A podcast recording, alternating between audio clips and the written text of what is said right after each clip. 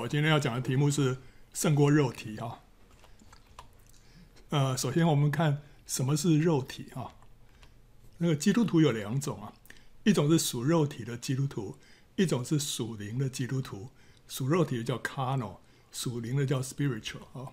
属肉体的基督徒呢，就是自己做自己的主，没有让基督做王，掌管他的人生，结果生活就和世人没有什么两样。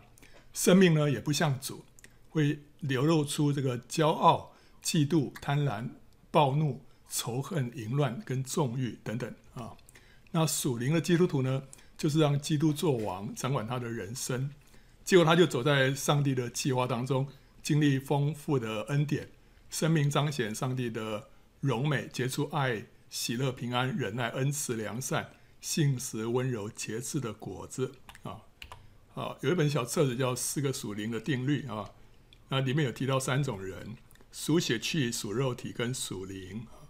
那属血气的，就是说啊，我们未信主之前自己做主的光景。你看这个圈圈就是我们的人生，十字架就代表主啊。那个十字架在我们的人生以外，然后呢，我坐在自己的生命的宝座上。那这些黑点呢，是表示这个我们人生里面的各样事物。啊，没有主做我们的宝座啊，一切事物就杂乱无章。然后后来我们信主了，把这个十字架就接到我们的生命里面来了啊。啊那时候呢，啊，我们就成为中间这样的一个人啊。这个是我们信主之后，可是那时候我们还是自己做主，所以我还是我坐在宝座上面。那这时候我的人生事物呢，还是一样杂乱无章。直到后来呢，我让这个。啊，基督呢，坐在我的生命的宝座上，我自己从宝座上下来，这样呢，我人生的事物呢就开始就井然有序了，因为是神来掌管我的人生啊。好，这是三种人。那这个中间这个叫属肉体啊，那这个肉体它有两种意思，肉体这个字 flesh，英文是讲 flesh 啊，它第一个意思是中性的，就讲到血肉之体，还有讲到我们的血统啊。那这相当于就是身体了，body 啊啊，比方说圣经里面讲到说，基督道成肉身，肉身它成为 flesh 啊，这个是中性的一个词。你们心灵固然愿意，肉体却软弱了，这个也是一个中性的词，讲到我们这个身体啊。那另外有一个负面的意思了，就是讲到我们这个堕落跟犯罪的天性，这个就是人性当中黑暗的一面，表现出来的就是骄傲、嫉妒、贪婪、仇恨、暴怒。淫乱、纵欲、野心、醉酒等等，这个叫做这个这个叫做呃，这个是肉体，肉体的另外一方面的意思。那我们讲到说一个人属肉体，讲的是负面的意思啊。那人在堕落之前的天性啊，本来是好的，彰显神的性情，就像这这里一个番茄啊，在堕落之前是看起来很好的，对不对啊？那可是，在堕落之后呢，这个天性。就渐渐败坏了，就变成像这样一个呃烂掉的番茄啊。那这里头有好的部分，有坏的部分啊。那个以弗所书四章二十二节说啊，要脱去你们从前行为上的旧人，这旧人是因私欲的迷惑渐渐变坏的。所以这个这个我们这个人啊，我们这个天性啊，后来就因为这个罪的缘故啊，就渐渐的越来越坏啊啊。那这个是我们的旧人呐、啊，就是我们还没有被神拯救之前，我们的旧人是这个样子哈。那里头这个发霉的部分呢，就会越来越扩大。那这发霉的部分呢，就是我们犯罪的天性，就是所谓的肉体，就是所谓的罪性啊，英文叫做 sinful nature 啊。那另外有好的部分呢，就是有像神的部分。我们这个人的天性里面，还是有一些部分是彰显神的形象。所以里头还是有好的部分啊，但是呢，这个好的部分呢啊，会呃渐渐变少啊，坏的部分呢渐渐变多啊。好，那这个犯罪的天性呢，也称为罪性啊，就是人的肉体。那这个罪性呢，是罪行的生产工厂啊。这个罪行是怎么来的？就是从这个罪性生出来的。那神借着基督的宝血呢，就赦免了我们的罪行，但是人的罪性如果还在的话，就还会继续再生出罪行来啊。这就好像是警方他们需要捣毁这个制毒的工厂，毒品才不会继续在市面上出现。那神也需要对付人的罪性或者是肉体，才能够根本解决我们罪的问题。那神不企图改变或者改良我们的旧人，乃是把他治死，使他不再活动，让新人取而代之啊、所以这个加拉太书五章二十四节说了：凡属基督耶稣的人，是已经把肉体连肉体的邪情私欲同钉在十字架上了。啊，怎么样对付肉体？是把这个肉体钉在十字架上啊。OK，所以把这个整个肉体啊，加上旧人啊，其实都钉在十字架上啊。罗马书六章六节就就说，因为知道我们的旧人和他同钉十字架，使罪身灭绝，叫我们不再做罪的奴仆啊啊！所以我们的旧人，我们的肉体，在神的眼中已经被钉在十字架上了。这样子的话，这个罪身灭绝啊，就是我们这个罪性啊，就不再发挥功效啊，让我们能够得着自由。呃，所以就法律地位上来讲呢。罪性啊，肉体呢已经被定死了，失去权势了。但是呢，哎，我们还常常还觉得说，我里面这个犯罪的天性还在。这就是我们需要借着圣灵的引导跟开启，我们才能够具体的经验到这项实际，才能够经验到说，哦，这个罪，我们的罪性啊，我们肉体已经被定死了啊。所以圣灵会带领我们进入这样这样的真理里面。那这个秘诀是什么样呢？秘诀就是我们要体贴圣灵的感动，随从圣灵的引导而行啊。靠着圣灵治死救人的途径呢，我们就是要否认救人，我们要放下救人的想法、喜好跟意愿，而选择顺服圣灵的感动，接受神的想法、喜好跟旨意。例如说，圣灵感动我要赦免曾经冒犯、伤害我的人，那虽然我的天性呢，很不愿意，但是呢，我选择顺服圣灵啊。那或者说，圣灵感动我向人认罪。那虽然我的面子呢拉不下来，但是我选择不顾自己的面子，就是顺服圣灵。那结果我会我会经历到什么呢？我会经历到我的旧人，或者说是老我，或者是肉体，或者说是罪性啊。这四个词啊，其实是类似啊。那我们我就会发现这里头这个诠释呢。就会瞬间崩塌了，死在十字架上了。我因此就感受到前所未有的自由、喜乐跟平安。我的灵性也有了大的突破。这就是靠着圣灵治死肉体。我否定肉体，我不不顺服肉体的感觉。我的肉，我的旧人啊，我的肉体呢，喜欢抓住面子啊，不喜欢承认自己错啊，不喜欢啊跟呃饶恕那些伤害我们的人。但是我逆着我这样的一个一个这个救人的这个天性啊，我选择顺服圣灵，结果呢，就有一个很大的释放啊。那罗马书八章五到六节说啊，因为随从肉体的人体贴肉体的事，随从圣灵的人体贴圣灵的事，体贴肉体的就是死，体贴圣灵的乃是生命平安。我如果体贴肉体的话，我不会赦免人的，我也不会向人认罪，那结果就是什么？结果就是死，我的灵性就会死寂，失去神的同在，我听不见神的声音，也没有喜乐平安。体贴肉体就是让肉体来做王，我就是属肉体的基督徒。体贴圣灵就是让圣灵做王，我就是属灵的基督徒。啊，我们能能不能在属灵的生命上快速的成长？就完全在乎我们是选择体贴肉体还是体贴圣灵。每一次我体贴圣灵啊，我里面的新人就会开始茁壮。这就是脱去旧人，穿上新人，以新人来取代旧人。哥罗西书三章九到十节说：“不要彼此说谎，因你们已经脱去旧人和旧人的行为，穿上了新人。”这新人在知识上渐渐更新，正如照他主的形象。所以，我们把旧人呢、脱下，就是我们否定、否认这个旧人呢、然后要怎么样？要穿上新人啊！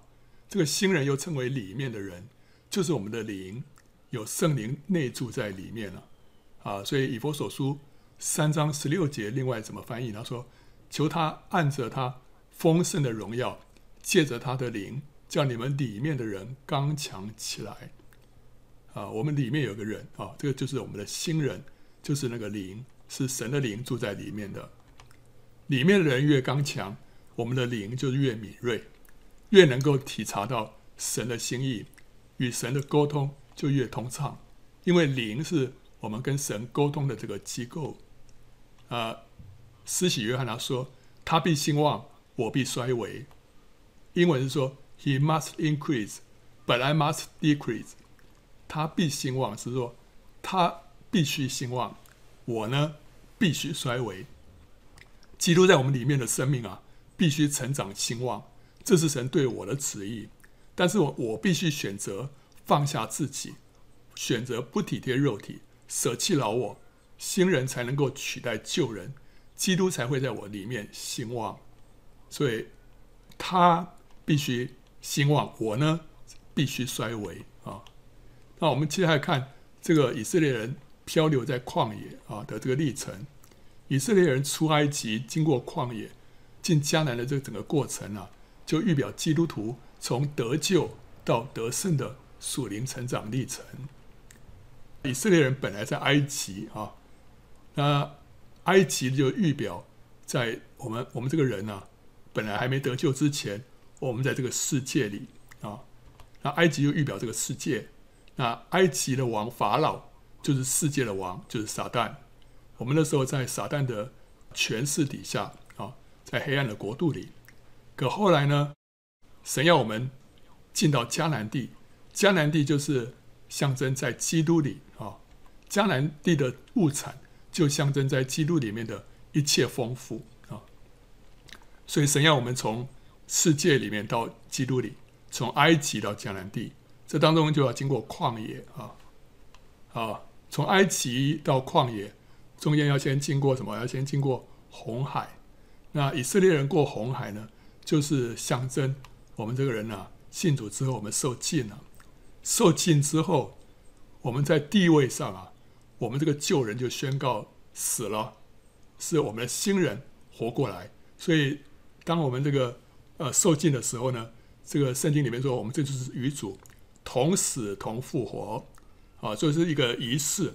但是呢，有这样象征性的意义。我们在地位上，我们的旧人宣告已经死了，我们的新人呢活过来了。啊，这个是在在这个意义上是这样子。但实际上呢，我们还要经过这个生命的成长，我们才能够真正经历到我们的旧人死了，我们的新人活过来了。啊，那受尽之后，我们就有了天国子民的身份。啊，我有这个身份了。但是我们还需要再过约旦河进到迦南地。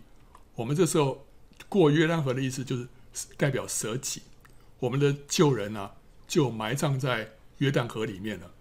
啊，以色列人过约旦河的时候要把一些石头啊放在约旦河里，那那石头呢就象征以色列人他们埋在约旦河里了，然后再把约旦河里面的一些石头呢拿到迦南地，表示呢是复活的人啊。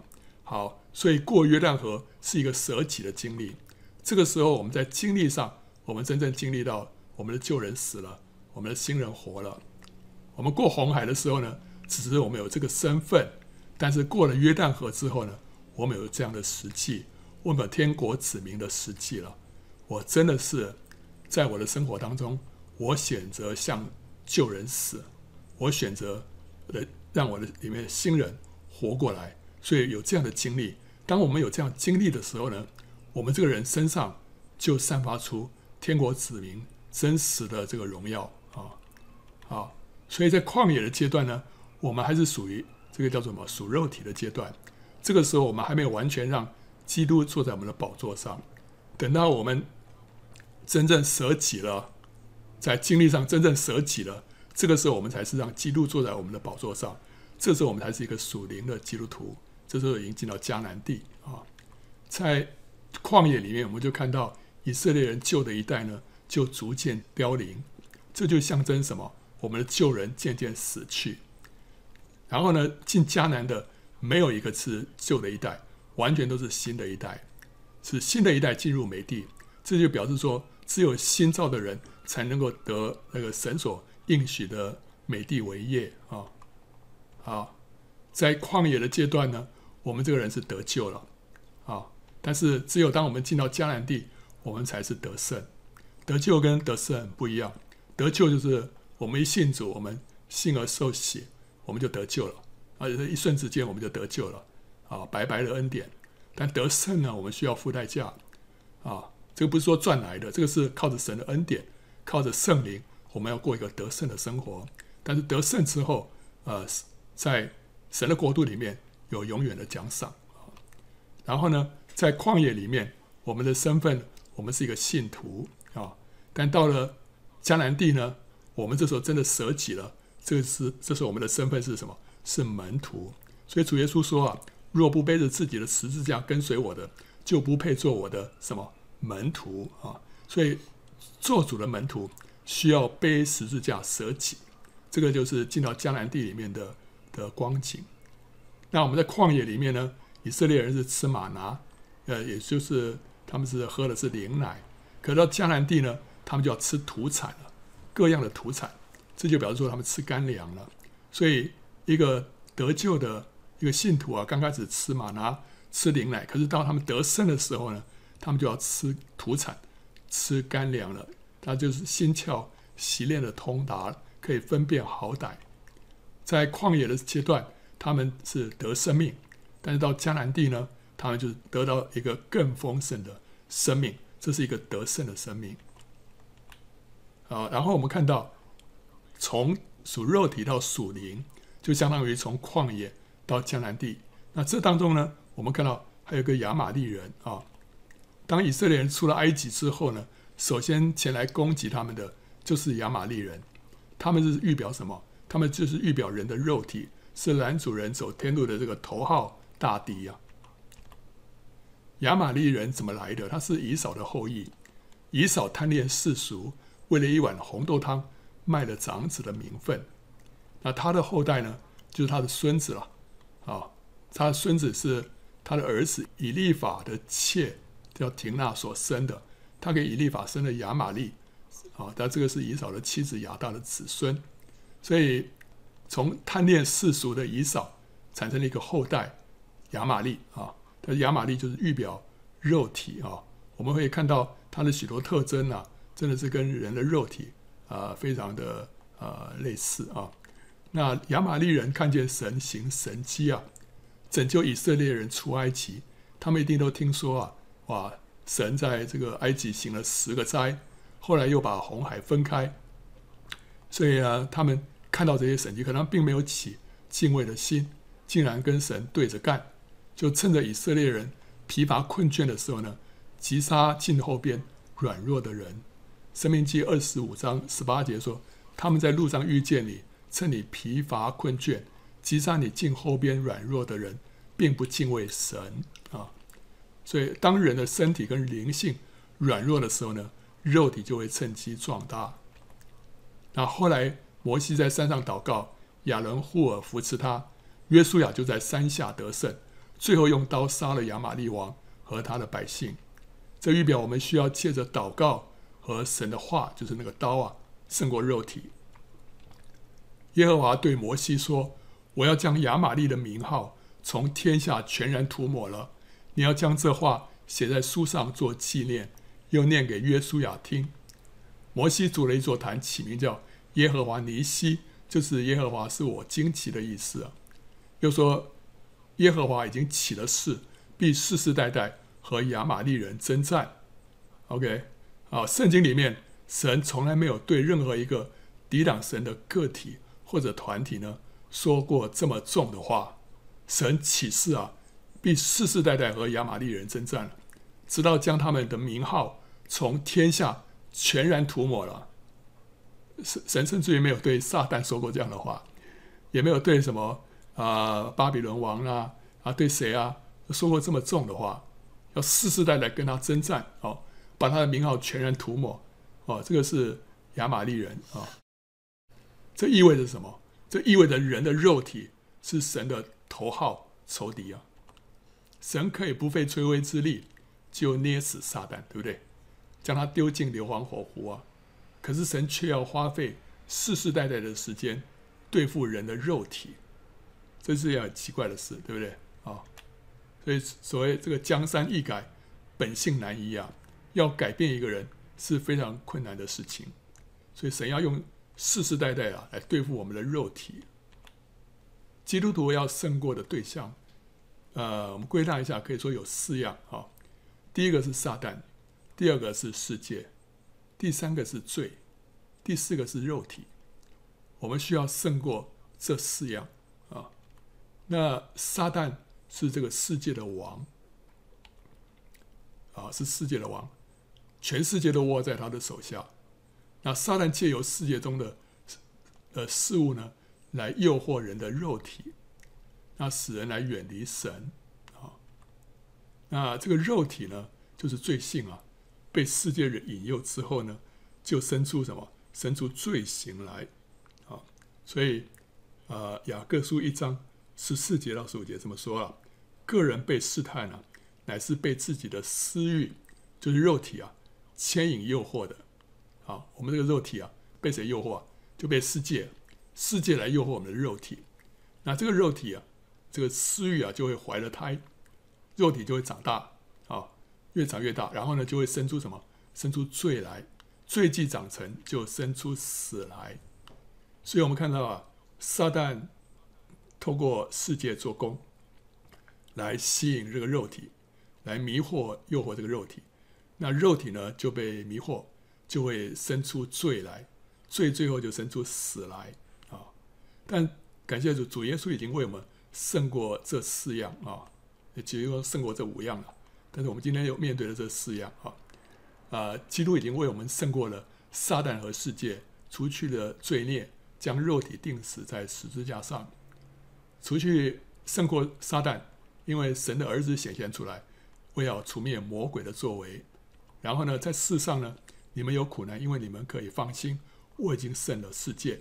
所以主耶稣也胜了世界，然后我们若在光明中行，如同神在光明中，就彼此相交。他儿子耶稣的血也洗净我们一切的罪，所以借着主耶稣的宝血，我们的罪也被除去了。然后呢，凡属基督耶稣的人，是已经把肉体连肉体的邪情私欲同钉在十字架上了。所以主耶稣也把我们的肉体啊，跟他一起。钉在十字架上了。那如今我们需要怎么样能够经历这些得胜呢？我们需要靠着圣灵来经历主在这一切的得胜。所以圣灵不断跟肉体相争，这就是神和亚玛力人之间不断的征战。啊，加拉太书五章十六到十七节说：“我说你们当顺着圣灵而行，就不放纵肉体的情欲了，因为肉体啊，这原文说肉体，它这个。”呃，和合本说是情欲啊、但是原文是肉体，肉体和圣灵相争，圣灵和肉体相争，这两个是彼此相敌，是你们不能做所愿意做的。所以有圣灵来要跟肉体征战，是不断的征战啊、我们与肉体相争呢，是一直持续到我们离世才能够止息。只要我们还有一口气在，肉体都还在伺机反扑啊。所以保罗说自己以为站得稳的。需要谨慎，免得跌倒。啊，在天路历程当中呢，天城外面也有一条路是直通地狱的啊。所以我们需要知道，这场征战是一直到我们离开这个世界都会持续的啊。有人说我们这个肉体已经被定死了，对，这个在地位上是这样，可在经历上，我们要不断的跟他征战。这个民数记二十四章二十节，这个巴兰呐、他发了一个预言，他观看亚玛利，就提起诗歌说：“亚玛力原为诸国之首，但他终必沉沦。”亚玛力原为诸国之首，意思就是说，这个肉体的力量是非常强大的。所以保罗他说什么？我也知道，在我里头，就是在我的肉体之中呢，没有良善，因为立志为善由得我，只是行出来由不得我。故此，我所愿意的善，我反不做；我所不愿意的恶，我倒去做。我真是苦啊！谁能救我脱离这取死的身体呢？感谢神，靠着我们的主耶稣基督就能脱离了。所以，这个肉体的力量强大到一个地步啊！保罗说：“我真是苦啊！谁能救我脱离这取死的身体呢？”这个身体当中啊，有这个肉体的权势啊。但感谢神，让我们靠着主耶稣基督就能够脱离了，就是圣灵，呃，是生命圣灵的律啊，救我们脱离这个罪和死的律啊。这是罗马书第八章所讲的啊。我们看到扫罗王，扫罗王他面对这个肉体的考验啊。扫罗啊，这个圣经里面这个扫罗王，他是预表天然人，他的外表高大英俊。起初他殷勤为父亲寻找驴啊，结果呢，竟被撒母耳高为以色列的第一个王。可是他十分谦卑啊，隐藏，他不对外声扬。有匪徒看不起他，他也不放在心上，不采取任何报复的手段啊。这是扫罗一开始的光景。后来神就借着他战胜。四围的国家，他就开始变得骄傲起来。后来他就不顺从神，擅自献祭。他保留应该除灭的上好牛羊和亚玛利王，以至于神就弃绝他做王。那扫罗怜惜亚玛利王，舍不得将他杀死，就是预表人体贴肉体，不愿意将肉体致死啊。撒母耳预表圣灵，指示扫罗要除灭。亚玛力人，这就是圣灵和肉体在相争啊！所以圣灵叫我们说，你要要治死这个肉体。可是扫罗没有体贴圣灵，却体贴肉体。结果呢，撒摩尔在吉甲呢，亲自拿刀杀了亚玛力王亚甲。所以中间这个是撒摩尔，右边这个是亚甲，左边这个是扫罗啊。吉甲原来的意思是滚的意思。是以色列人进迦南之初啊，集体行割礼的地方，所以吉甲就预表了十字架，因为十字架是在人的里面行真的割礼，割去了人的肉体啊。所以这个故事这一幕的意义是什么呢？这一幕的意义就是圣灵啊，就是撒母耳发出神的话瑞玛啊，就是圣灵的宝剑，然后呢，刺死了已经被钉在十字架在机甲上上面的这个肉体，就是亚玛利王。可是天然人扫罗呢，却体贴肉体，是吧？好，所以这一幕你可以看到这一些这一些预表的背后预表的含义啊。圣灵拿着宝剑，圣圣灵的宝剑就是神的话，就瑞玛。然后呢，杀死了这个亚甲，杀死了这个肉体啊，在什么地方呢？在吉甲，在十字架上啊。好，那这个雅甲已经被宣判死刑了。他已经被钉死在十字架上了啊！但是需要撒母圣灵来执行啊，执行这个死刑。那扫罗在旁边啊，这个啊吊儿郎当啊啊，他就是体贴肉体，他舍不得杀这个雅甲。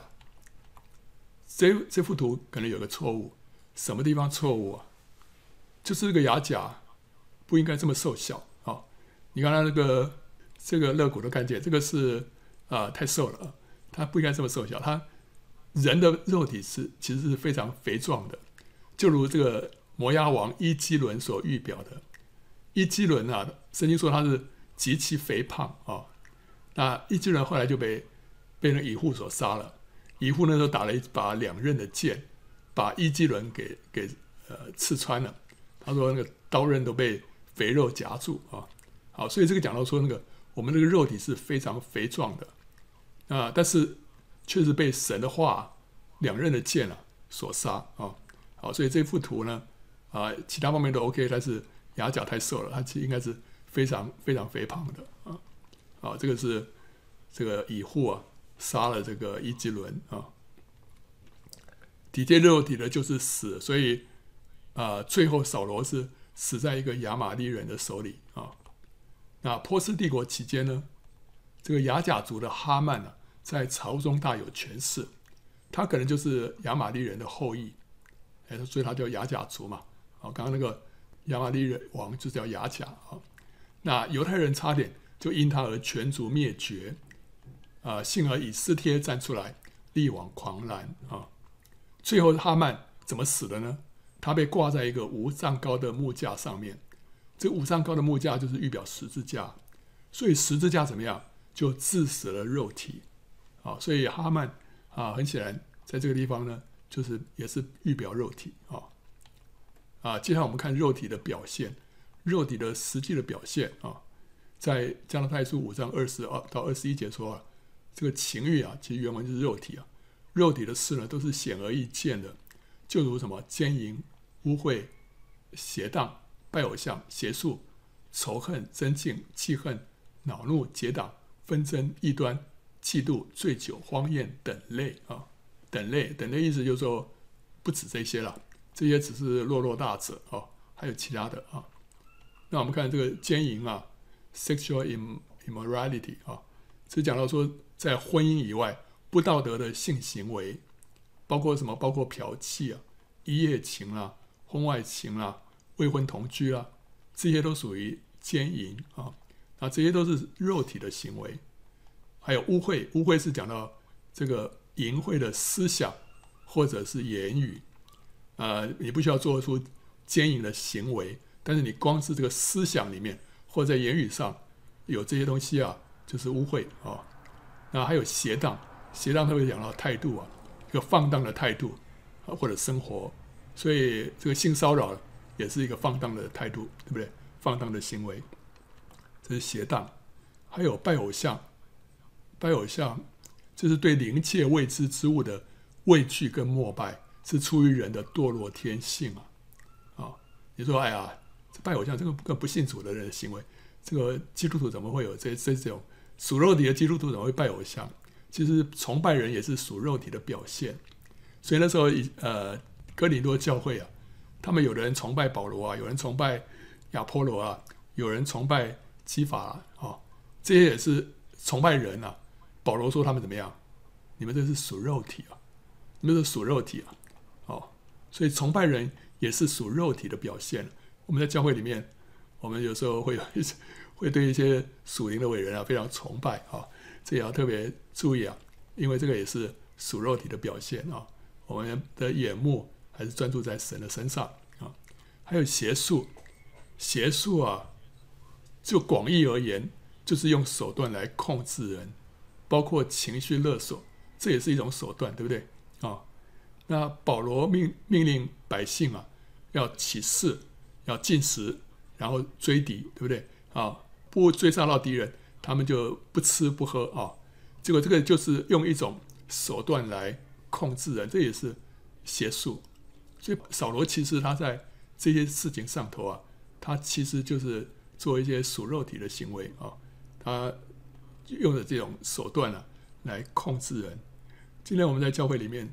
我们也要避免用一些人的手段在控制人，因为这不小心就会列落入这个邪术的范围里面。虽然我们没有在那边行邪术啦，怎么样？但是其实那些人的手段啊，其实已经快要快要到达这样的一个一个一个界限了啊！啊，这个是属肉体的行为啊。那以上这些都是跟当时的异教崇拜有关系啊，关于这个奸淫啦、污秽啦。拜偶像啊，邪术都跟当时的异教有关，所以从异教归信基督的人呢，必须彻底跟这些旧人的行为呢，要彻底的断绝。这些都是旧人的行为，所以过去拜偶像、过去行邪术、过去淫乱污秽，现在要完全的断绝，这些都是旧人的啊、那另外，以下这些属肉体的行径呢，会破坏教会的和睦跟合一，所以保罗对这些会破坏教会合一的。会特别提出来，第一个是仇恨啊，这个就是恨人啊，你心中有苦毒，你一恨人，里面就会产生苦毒啊。那例如亚沙龙对暗嫩还有大卫，他就是就是因为心里面啊恨人，就产生苦毒之后，后来就做出了啊杀掉暗嫩还有反叛大卫的行为。那他的症结是什么？押沙龙最大的症结。就是他不肯饶恕人，他因为里面不肯饶恕，所以他这个人呢、就越来越堕落，越来越堕落，被这个仇恨抓住。那今天一样，今天仇恨也是出于我们肉体的一种一种反应，一种心态。我们要把这个仇恨啊啊从我们里面要完全要要斩除掉，这个才能够使我们不被这个肉体瑕疵啊。第二个呃，下一个是增进 discord。增进就是逞口舌之快了，以至于造成不和。可是呃，爱是不自夸、不张狂、不做鲁莽、使人尴尬的事情。有的时候我们会会跟人家争辩啊，跟人家争辩，在争辩的过程当中呢，我们就肉体就大大发动啊。有一次我在 YouTube 上面跟网友在辩论一个问题，那那个网友，我我觉得他越讲就越离谱，越讲越过分，所以呢，我就开始就动了血气啊，我就生气起来，就跟他跟他可以说在。在在在辩论，一面辩论一面吵起来。可是后来我马上就觉得说，哇，我怎么为什么这样子大发肉体啊？这就是增进，就希望在辩论上面要赢过别人。可这里头就让我们的天然人啊，那个那个败坏的那一面就会显现出来了。这个成口舌之快就造成不和，这是这不是爱的一种表现了。爱是不自夸不张狂啊，不做那些鲁莽使人尴尬的事啊。所以我们需要需要下来啊，需要安静啊，不要破坏那个和睦啊。但是在教会里面要特别注意啊，呃，不要逞口舌之快，还有记恨啊，jealousy 啊。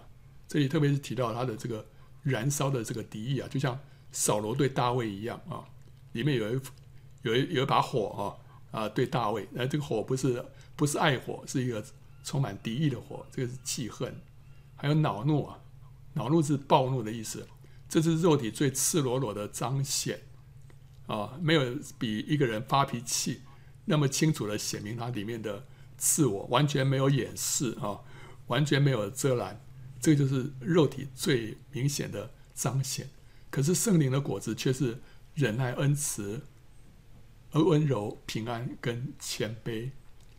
所以我们要选择顺服圣灵，不要选择。体贴肉体，啊，体贴肉体就是你让你的脾气发了，觉得很爽，但是呢，这完全是属肉体，属肉体让我们在勇士里面是一个极大的亏损啊。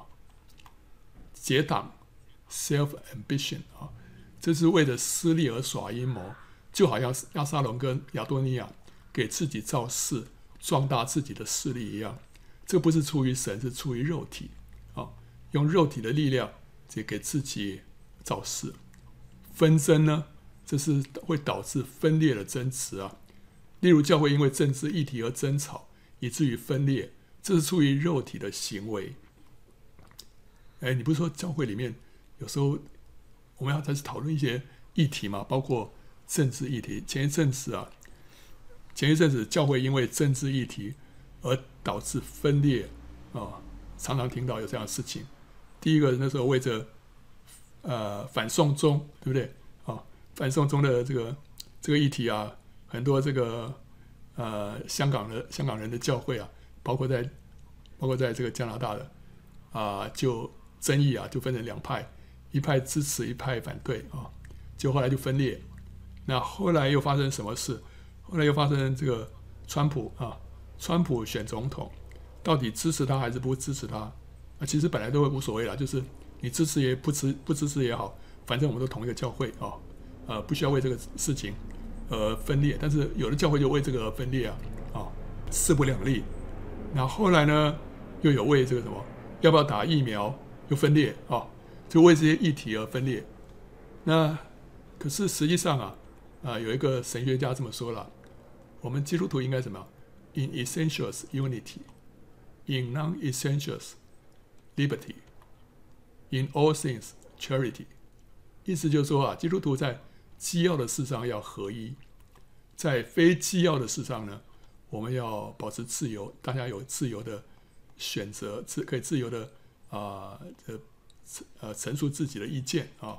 可是，在一切的事上呢，我们要相爱啊，好，所以有一些事情我们是要坚持要要要一样的，那是机要的事情。可是关于这个要送中反送中，要不要选川普，要不要打疫苗，这个不是机要的事情。这东西我们可以让大家有有自由的自由的权利。我们不要再因为这样的事情而分裂，这就不对了啊！在一切事上呢，我们要相爱，彼此相爱。所以这个就是纷争啊，纷争是出于肉体的行为啊。我们说啊，我们在坚坚持真理啊啊，但是圣经这里说啊，这些事情导导致分分裂啊，是属肉体的啊。那另外还有异端，什么叫异端啊？就是拉帮结派啊，然后分裂出去。然后还有嫉妒，这个嫉妒是因着眼红而诽诽谤或者是贬抑他人，就看不得别人比自己好啊。那这个都是属肉体的。那最后两项是缺乏圣灵的果子，节制啊，就是放纵口腹之欲。一个是酗酒啊，醉酒，就是饮酒以至于醉；还有一个是荒宴，就毫无节制的饮宴。那今天我们还可以再加加上沉溺于网络啊、游戏啦、影音啊。这都是缺乏节制的一些结果啊。另外呢，除了这个这些以上所列的这些肉体的表现之外，我们还可以再加上一些别的啊，包括什么发怨言，发怨言是肉体的表现，对不对？你里面自己的这种这种怨啊埋怨啊，就这样表达出来。以色列人就是因为发怨言，结果就倒闭在旷野，所以就是肉体的表现。说闲话，话有有人不说闲话，嘴巴非常痒，对不对啊？一定要说说一些东家长西家短，这是肉体的表现。批评论断也是，对不对啊？批评论断，还有呢，不信，就是我们的天然人信不过来，你就讲一些不信的话。以色列人说不信的话，倒闭在旷野。忧闷，忧闷，闷闷不乐啊，这是属肉体的表现。那个亚哈，亚哈，这个。那个谁谁不卖给他葡萄园，他就闷闷不乐。这就是我们里面的一个天然人的反应。神要我们怎么样？神要我们常常喜乐。即使你遇到一些困难，遇到一些挫折，我们还是要喜乐。喜乐，我们这个违反我们天然的感觉，选择喜乐，这就是致使我们的这个肉体啊啊！所以忧闷，神不要我们忧闷，神要我们常常喜乐。还有自私。傲慢啊，不饶恕啊，无怜悯啊，不认错，这些都是肉体的表现啊。然后刚刚那个加拉太书讲到那些肉体的表现，最后他怎么说？他说：“我从前告诉你们，现在又告诉你们，行这样事的人必不能承受神的国。”呃，属肉体的结果是怎么样？就是不能承受神的国，所以这个非常严重。所谓神的国是什么？神的国最终实现在千禧年当中，得胜者将与基督在国度当中一同作王，作王一千年。所以当得胜者被提的时候，属肉体的信徒会怎么样？会被撇下，没办法进入千年国度，需要在外面的黑暗里面哀哭切齿一千年。所以属肉体的人不能承受神的国，这是非常严重的一件事情。照这样看来，今天教会里面的多数信徒啊，都是属肉体的信徒。这意味着许多人都无法承受神的国，都将要哀哭切齿。保罗建立了哥林多教会，花了许多时间在其中啊。这教会拥有各样属灵的恩赐，凡事富足，口才知识都全备。可是保罗称他们是属肉体的，为什么？他说：“你们人是属肉体的。”因为在你们中间有嫉妒纷争，这岂不是属乎肉体，照着世人的样子行吗？连保罗亲自建立的教会都尚且如此，今日许多教会岂不问题更多，更充斥着属肉体的信徒吗？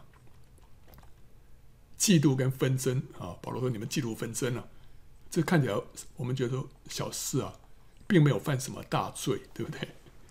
没有犯什么大罪，只不过嫉妒纷争而已，而已啊！可是圣经却说，保罗说了，这样人不能承受神的国，这就是足以让人被拒绝在天国的筵席之外，在黑暗当中哀哭切齿一千年。一样，一个不饶恕、苦读跟埋怨，可以成为人进天国的最大障碍跟绊脚石。不饶恕啊！苦读跟埋怨了，就让你没办法进天国。那每一次神给我们机会，让我们选择要体贴圣灵，还是要体贴肉体，这都是一个考试。我们要知道我们在做什么。我们现在在在在应考，要应考，知道吗？例如，神把一个我所不喜欢的人放在我的身旁啊，这就是一个试验。我的反应如何，将会决定我在天国里面的地位。